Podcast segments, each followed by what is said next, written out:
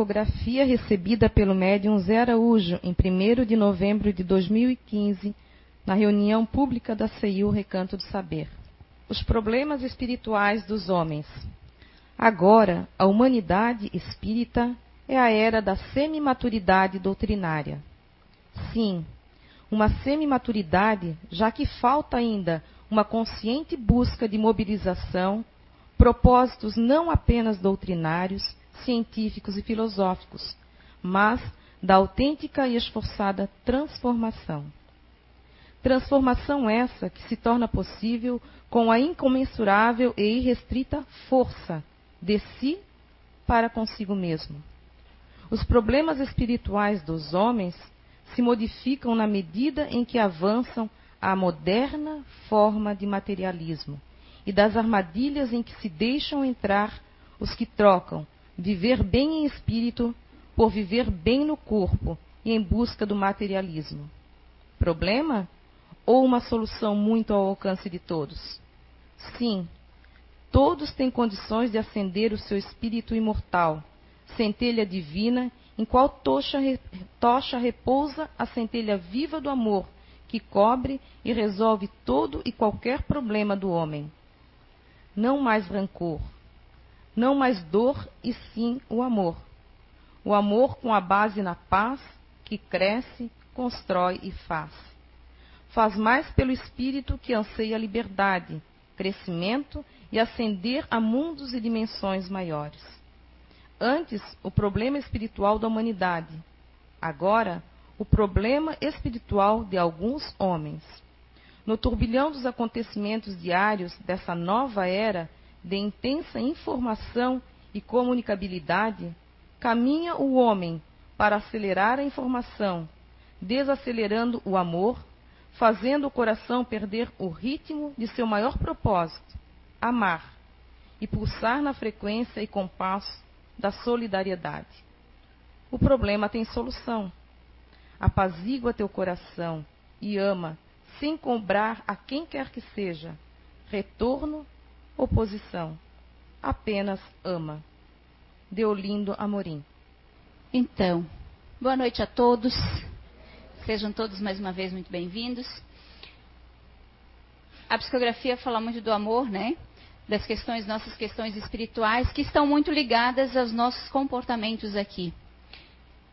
Os nossos problemas espirituais, porque somos espíritos, estão é, é, relacionados ao nosso comportamento aqui, conforme vamos errando, conforme vamos é, é, agindo à base do nosso ego, do, da, dos nossos defeitos morais ainda, né? E quando ele diz a, ama, ama e ama, é porque nós não sabemos amar ainda. O amor universal, o amor do qual vem o respeito para com o outro, que isso a gente não sabe fazer ainda. Nós sabemos então, e creio ainda que a gente nem sabe a magnitude ainda do amor. Aqui do amor carnal. Né? Quando a gente pensa, é, estamos apaixonados, eu o amo, eu a amo, esse amor.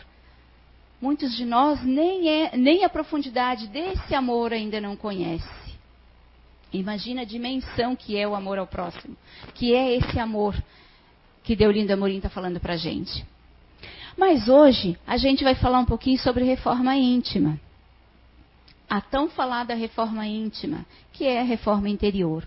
Essa reforma que todos nós que frequentamos uma casa espírita ou estudamos a doutrina espírita, já ouvimos falar em algum momento. Muito batido nessa tecla. Já ouvimos falar. Mas o quanto sabemos sobre ela? E o quanto estamos fazendo ela acontecer. Como fazer? O que é e como fazer? Que benefício nos traz essa reforma interior? Pois bem, falando de reforma, quando a gente fala de reforma, para a gente compreender qual é essa reforma interior que tanto necessitamos, vamos começar pela analogia sobre uma reforma de um imóvel.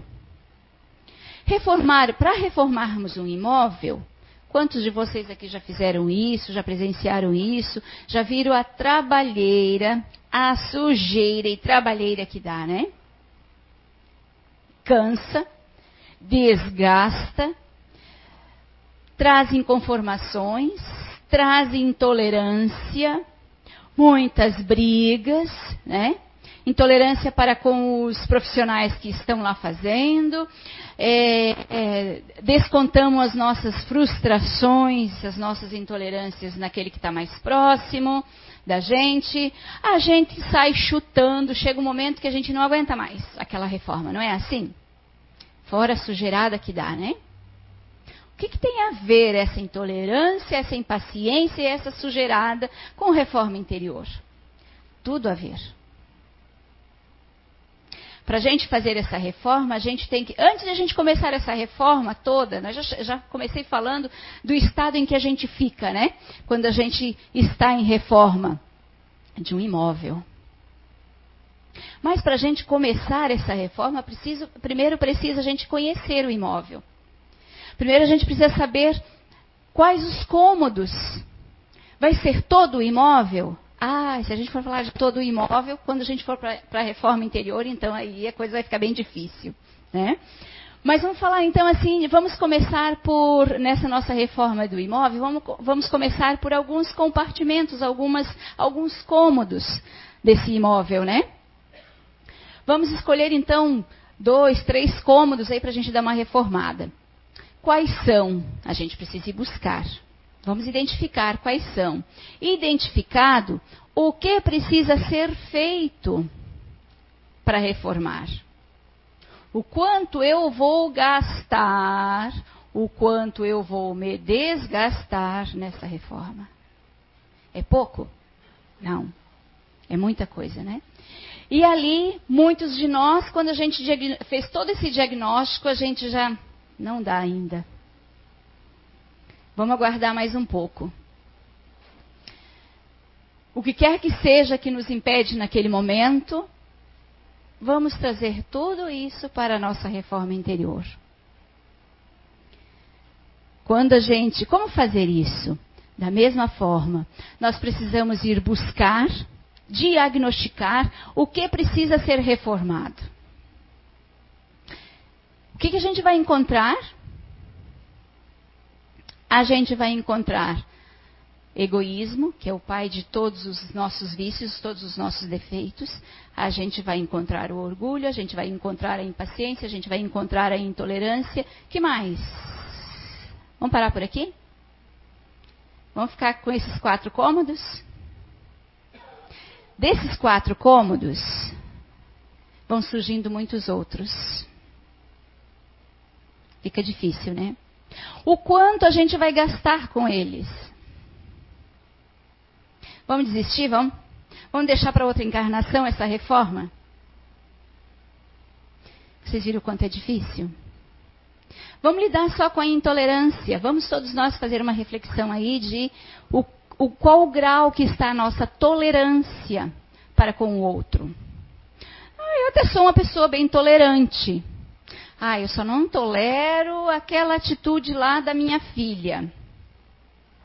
Pensando bem, eu não tolero também aquele meu colega de trabalho. Aquelas piadinhas ou aquela seriedade dele, porque já que eu sou uma pessoa tão alegre, né? Me dou com todo mundo, mas quando eu vejo aquele meu colega ou aquela minha colega, né? Aquela cara lá amarrada todo dia, ai que dificuldade. Eu já vou cortando o caminho. Mas espera aí. Eu estou medindo meu grau de intolerância ou de tolerância. Eu já percebi que, opa, já é difícil, né? Só, é, só a tolerância, o só a intolerância. Olha a dificuldade, gente. E aí a gente vai encontrando outros. Né? O nosso orgulho. Por quê? Porque nós queremos sempre, quando eu digo sempre, é uma palavra, um, um termo empregado muitas vezes errôneo por nós, mas sempre. Eu vou ousar usar esse sempre. A gente acha, na maioria das vezes ou sempre, que estamos certos. Nós somos cheios de opiniões, cheios de pontos de vistas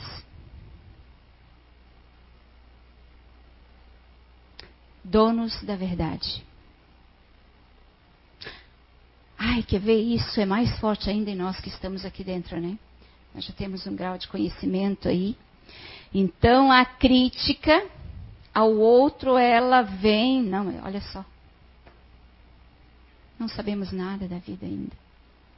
E muito mais do que isso, esse pouquinho que nós sabemos, nós todos que aqui estamos, esse pouco que a gente sabe, nos torna muito mais responsáveis pelas nossas atitudes, nos torna muito mais responsáveis por ter tolerância, por não sermos tão orgulhosos, por ser menos egoístas, por termos mais paciência. Porque nós já temos um pouquinho de conhecimento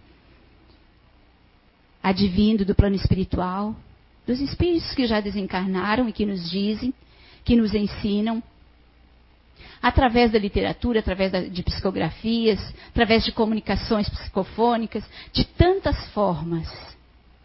Estamos aqui porque já sabemos disso. Não é nem o caso, não é nem o fato de acreditar, nós já sabemos que nós somos passageiros aqui, que nós estamos aqui para nos aprimorar, para evoluirmos. E não vamos conseguir sem fazer essa bendita dessa reforma.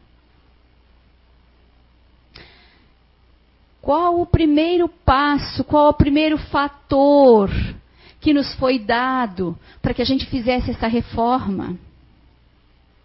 Nossa família. Nossos entes queridos lá meu esposo, primeiro, meus pais, meus irmãos. Porque muitos de nós têm rixa com os próprios pais, os pais com os filhos. O que, que significa rixas? O que, que eu quero dizer com rixas? Questões do passado, animosidades, uns mais fortes, outros menos. Um grau de animosidade, aquela coisa que eu não entendo por quê. Eu me sinto desconfortável porque eu olho para o meu pai, para minha mãe, para o meu irmão, para minha irmã, e tem uma coisa que não dá uma liga. Estou usando esses termos para a gente compreender melhor que muitos de nós ainda não identificou aquele sentimento. Claro, eu estou considerando, gente, aqui a gente está falando de reforma interior. Estou considerando os lados negativos que temos. Eu não estou considerando, e não vou falar aqui do lado positivo, que é quando a gente tem aquela afinidade, sente aquele amor, sente aquela, aquele sentimento gostoso para com o pai, ou para com a mãe, ou para com o irmão, e a gente não consegue nem explicar. Para com um amigo, e a gente não consegue nem explicar. Não vou falar desses sentimentos. Eu vou falar para vocês hoje dos sentimentos negativos, do nosso estado ruim ainda, do nosso estado pouco evoluído ainda. Para a gente poder acordar um pouco mais. Essa é a proposta hoje aqui para a gente falar de reforma interior. Então, nós temos a nossa primeira escola, a nossa primeira batalha para esse aprimoramento, para essa evolução os nossos pais, os nossos irmãos. Depois vem o nosso esposo, nosso, vamos colocar nosso companheiro, companheira, né? Depois vem ele. Ele é. E aí? Como nos comportamos no dia a dia? O que fazemos com, as, com os nossos defeitos ainda, os nossos defeitos morais ainda? Que comportamento temos? Ai, será que ainda queremos que seja do nosso jeito? o mal ainda nosso é que não conseguimos nos colocar como algoz da história. E nós o somos ainda. Todos nós ainda somos cheios de imperfeições.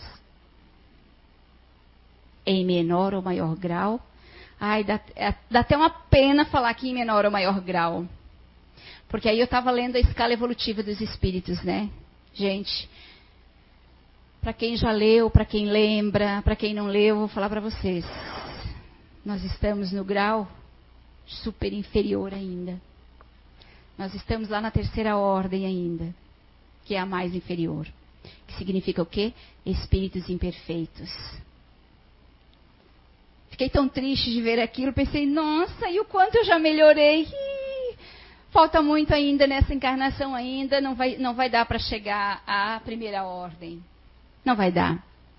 É muita coisa. Somos ainda espíritos imperfeitos. Temos tantas coisas para reformar ainda. O que estamos fazendo com as oportunidades que nos, que nos foi dada? Primeiro, a oportunidade da encarnação. Aí vem a oportunidade dos familiares que temos ao nosso redor, que temos conosco, para nos testar. Mas o que acontece? Que eu estava falando antes? Nós ainda somos dono da verdade.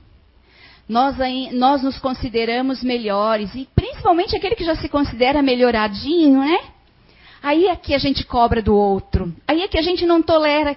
Mas que coisa, por que essa contrariedade? Aí é que a gente não tolera o defeito do outro. E é aí que vem o nosso maior grau de responsabilidade, porque cabe a nós. O Zé Araújo costuma dizer muito pra gente, quem mais sabe, mas será cobrado. Então, o nosso grau de responsabilidade, se já sabemos um pouquinho mais que o outro, se sabemos um pouquinho mais que nossos irmãos, se sabemos um pouquinho mais que nossos pais, que nosso companheiro, companheira, que nossos filhos, que nossos colegas de trabalho, cabe a nós perdoar eles. Mas eles estão agindo errado para eu ter que perdoar? Não. A questão do perdão é pela tolerância, é pela paciência, é por aceitar que ele ainda não sabe o que eu já sei. Ah, mas ele já sabe. Porque vocês podem aí estar pensando, tá, mas lá na minha casa todo mundo é espírita. Todo mundo já tem esse conhecimento. Cada um de nós tem o nosso tempo de pôr em prática aquilo que a gente aprendeu. E em momento algum, Deus, ou o universo, espiritualidade, nos outorgou nenhum de nós, espíritos encarnados, até mesmo os desencarnados, nos outorgou juízes do outro. Ah, mas nós somos. Nós julgamos a todo momento. Nós apontamos a todo momento. Vocês viram o grau de dificuldade para a gente se fazer uma reforma? Mas a gente só falou da intolerância ainda. Nós só falamos que a intolerância ainda fica por conta de termos o nosso ponto de vista, sermos donos da verdade. Vocês viram tantas ramificações que tem para os nossos defeitos ainda? Sim, nossos defeitos. Somos espíritos imperfeitos. Na questão 101 do Livro dos Espíritos,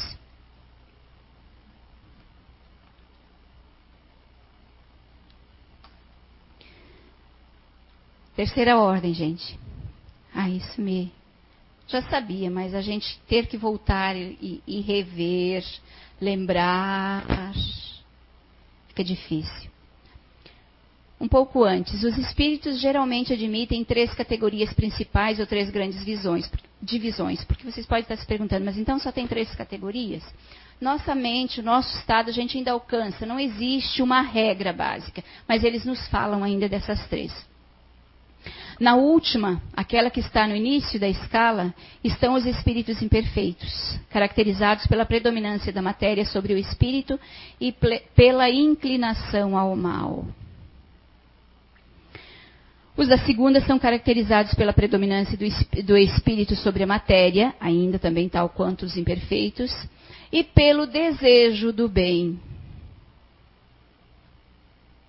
Alguém aqui, não é para responder, Alguém aqui consegue se colocar 100% em querer o bem de quem quer que seja? São os bons espíritos. A primeira, enfim, compreende os espíritos puros, aqueles que alcançaram o supremo grau da perfeição. Mas lá na 101 diz que a gente estava falando das nossas imperfeições, né? Algumas delas eu citei. Caracteres gerais: predominância da matéria sobre o espírito, propensão ao mal, ignorância, orgulho, egoísmo e todas as más paixões que lhes são consequências. Que de uma só nós ramificamos para tantas outras imperfeições aqui. A gente nem Nem falou de outras duas, três. Vocês já tiveram a ideia, então, da imperfeição que nós ainda temos, né? Do, do quão imperfeitos ainda somos. Temos a intuição de Deus, mas não o compreendemos. Não são todos essencialmente maus. Há, em alguns, há mais de leviandade, de inconsequência e de malícia do que verdadeira maldade. Vamos nos avaliar?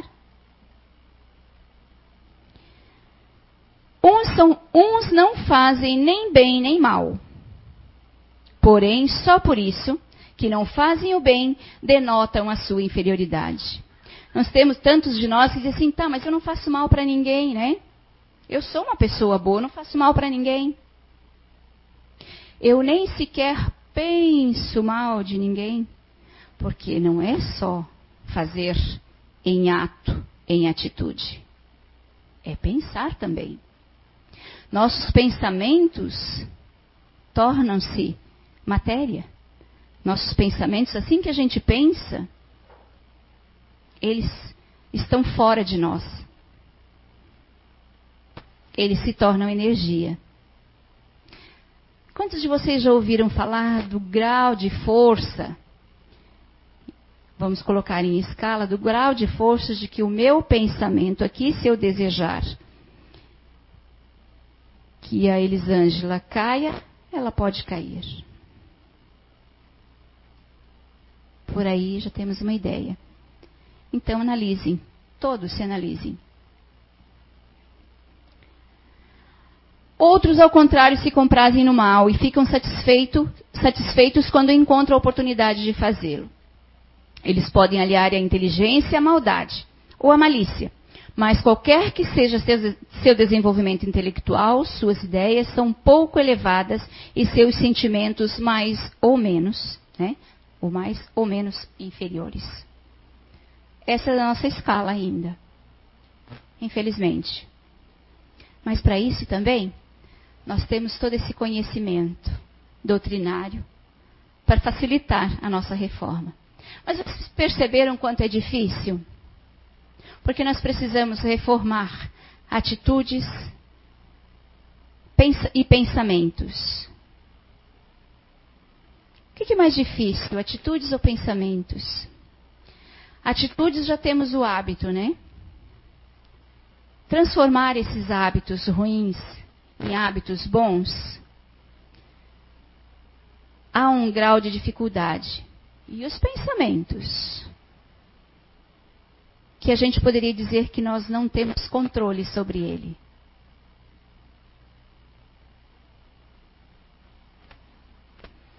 Fazer uma reforma, vocês perceberam que não é fácil?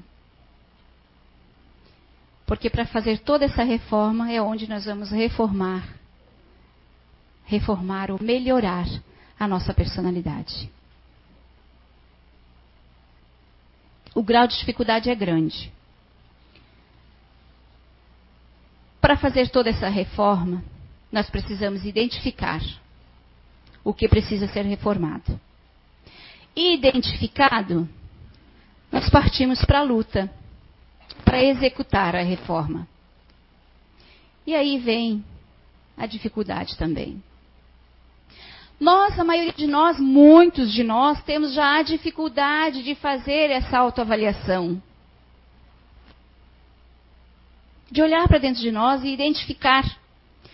Uns por conta do, do, egoísmo, outros por conta do orgulho, por conta de qual, qualquer que seja ainda a inferioridade que, que, que tem em nós, ou vício, ou defeito, como quer que seja, que tem em nós. Muitos de nós não conseguem olhar para dentro de nós e identificar. Mas perceberam como é fácil identificar no outro? É muito fácil. É muito fácil gritar com o outro. É muito fácil achar que o outro é que não, não, não fez bem feito. É muito fácil querer que seja no nosso tempo. Tudo muito fácil. Ou seja, os defeitos todos ficam por conta do outro ainda na maioria dos nossos comportamentos, dos nossos pensamentos. o quão o outro dificulta a nossa vida, não é? Perceberam como fica difícil a gente fazer uma autoanálise?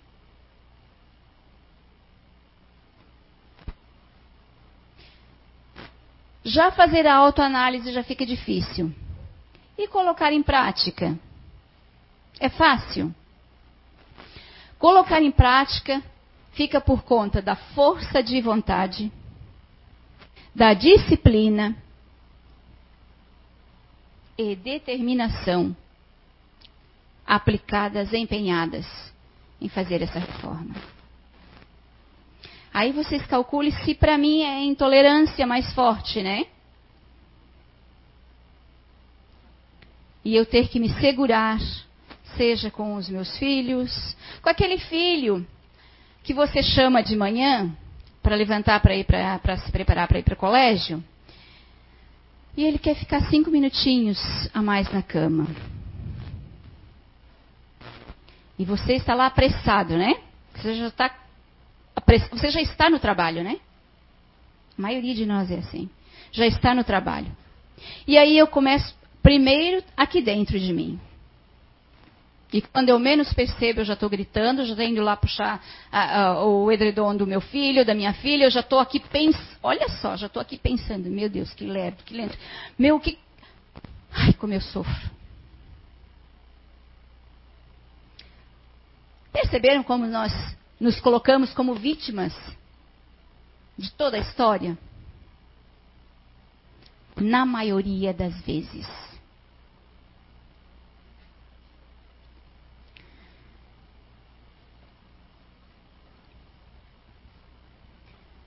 Então, força de vontade, determinação, disciplina para fazer essa reforma após identificar. Isso significa renovar atitudes. Vou lhes contar uma historinha sobre renovar atitudes. Um jovem foi ao médico queixando-se de muitas dores abdominais. Chegando lá, o médico, todo solícito, despendeu tempo sem conta que fosse necessário para fazer um bom atendimento. Pediu vários exames, conversou, perguntou, buscou, né? Buscou.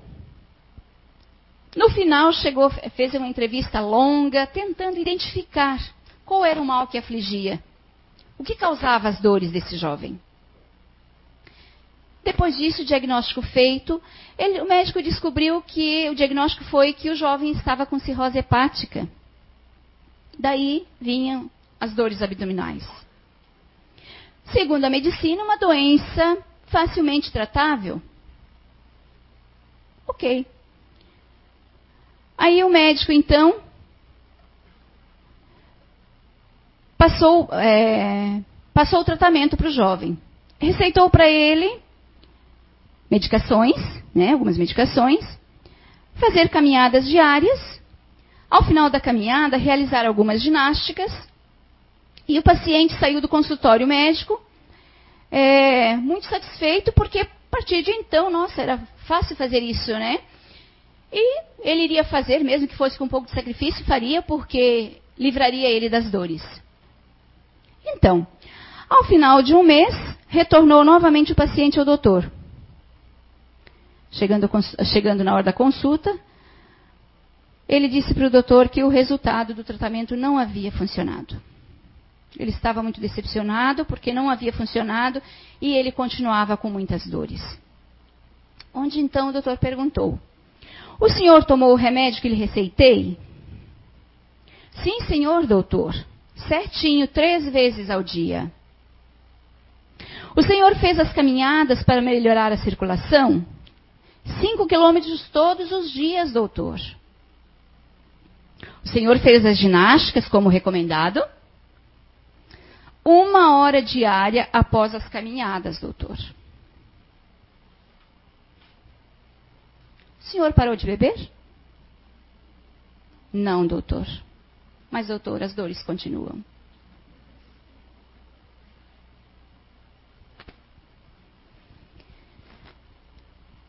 A medicina terrena trata das enfermidades do corpo físico. O espiritismo, através do conhecimento, através de passes, água fluidificada, trata das doenças da alma, doenças do espírito, tanto encarnado quanto desencarnado. O médico nos escuta, nos analisa, faz os exames e recomenda o tratamento. Mas ele não pode fazer o tratamento por nós. A casa espírita nos escuta, analisa, consola e também nos recomenda mudanças de atitudes. Mas essa vai além em nosso benefício, pois nos fornece o passe magnético, né, para muitas causas, para muitas das nossas causas, a água fluidificada, como falei. Enfim. Mas, assim como no caso do paciente enfermo, se quisermos melhorar, cumpre que façamos a nossa parte. Nem a casa espírita pode fazer milagres se eu não fizer por mim. Quantos de nós, a gente mesmo que faz o trabalho aqui na casa, que está aqui por dentro de, dos trabalhos, a gente já ouviu muito de muitas pessoas que vieram fazer tratamento e nos disseram: não vou continuar. Não está fazendo efeito nenhum. Não melhorei. Ou até, está demorando demais eu me curar.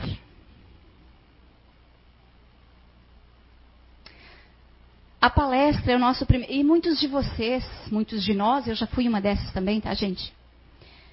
Me incluo nisso há muito tempo. De achar que o passe é a solução. Que a água fluidificada é a solução. Nenhum desses é a solução para os nossos problemas, se não renovarmos as nossas atitudes. E aí entra eu costumo dizer, quando faço uma conversa fraterna, quando eu vou explicar a questão da, do, como funciona o tratamento, eu costumo dizer que é, o antibiótico, quando a gente está bem grave, está num estado é, mais delicado, que precisa de, um, de, de, uma medicação mais invasiva, mais forte, vamos dizer assim, a gente vamos, o que, que a gente daria? O que, que o médico daria? Um antibiótico, não é? Vamos colocar dessa forma.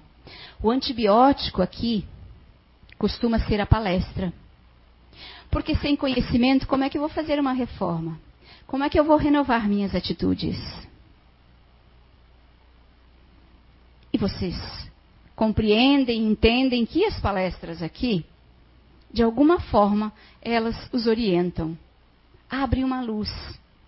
Ah, para aquele meu problema lá. Ah, eu preciso rever aquela minha atitude lá. Essa é a função das palestras. Esse é o antibiótico para todos nós. Aí vem o passe, vem a água fluidificada para nos dar forças, para acelerar um pouco essa mudança, esse melhoramento. Os espíritos já nos disseram que, nossa, que, o nosso melhoramento, quando a gente está num tratamento, quando a gente precisa é, fazer essa, essa mudança, 20% é por conta deles para nos auxiliar. Os, os outros 80% é por nossa conta. Sem reforma interior, sem mudanças de atitudes, nós vamos caminhar lentamente. Em algum momento, nós podemos nos atrasar. Mas quanto mais nos atrasarmos, mais vamos acumulando erros, dívidas, Quanto mais nos esforçarmos e começarmos esse melhoramento, mais rápido, mais rápido nos melhoramos, mais rápidos alcançamos a felicidade, a satisfação que tanto queremos. E aqui mesmo, no plano terreno ainda. Claro que em grau, não vamos alcançar isso em plenitude, mas em grau vamos alcançar. E quem de nós com satisfação, felicidade. Que, o que, que nos traz? Paz interior. Não é o que todos nós queremos? Mas ninguém pode fazer por mim. Cabe a cada um de nós fazer a nossa parte. Conforme eu faço a minha reforma, o outro vai percebendo. Por quê? Porque eu começo a, me, a tratar melhor ele. Opa, espera. Ela não age mais da forma que agia. Quem sabe se a forma, o que eu não gostava nela já era a resposta que ela dava ao meu comportamento. E a partir do momento em que eu começo a tratá-la bem, ela só vai me tratar bem. Ah, mas e se ela não me tratar bem? Alguns de vocês podem estar se perguntando, não, mas aquele meu colega de trabalho lá, por mais que eu o trate bem, não vai me tratar bem. Fica por conta da responsabilidade dele ou dela. Lembre-se que nós não somos juízes de ninguém. Em algum momento ele vai ter que fazer a reforma dele, seja nessa ou em outra. Não cabe a mim dar o troco.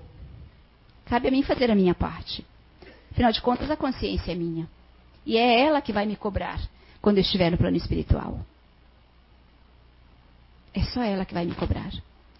Ah, e ela é implacável.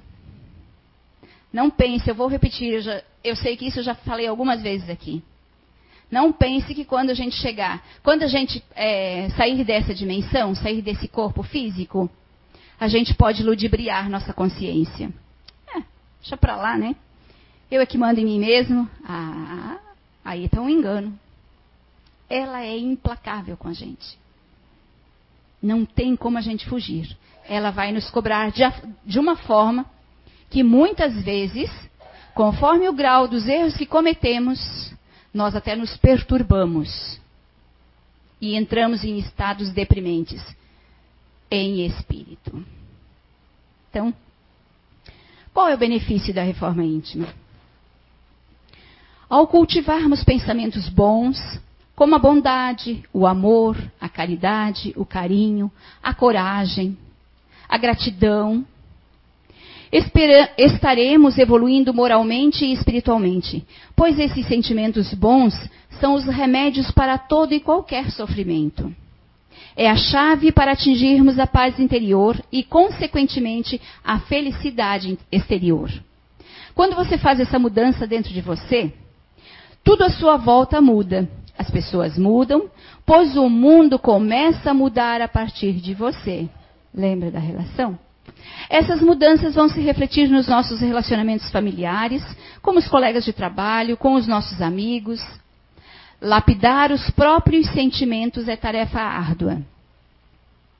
Por isso é demorado e delicado o processo para se fazer a reforma íntima. Necessita-se de muita determinação, paciência, tolerância, despreendimentos, perdão e, acima de tudo, o que disse a nossa leitura de hoje? O amor. Aquele amor que a gente ainda não compreende, que aí acaba tornando mais difícil ainda a nossa reforma. Então hoje, meu desejo nessa noite é que todos nós possamos sair daqui conseguindo, ou pelo menos iniciando, uma autoanálise, revendo os nossos conceitos e deixando de ser vítimas da nossa própria história, nos tornando mais conscientes de nós mesmos, conscientes de que somos ainda algozes e não vítimas. E vamos mudar com força, força de vontade, determinação e disciplina. Essa tão famosa, tão requisitada, tão necessária e urgente reforma interior. Muito obrigada.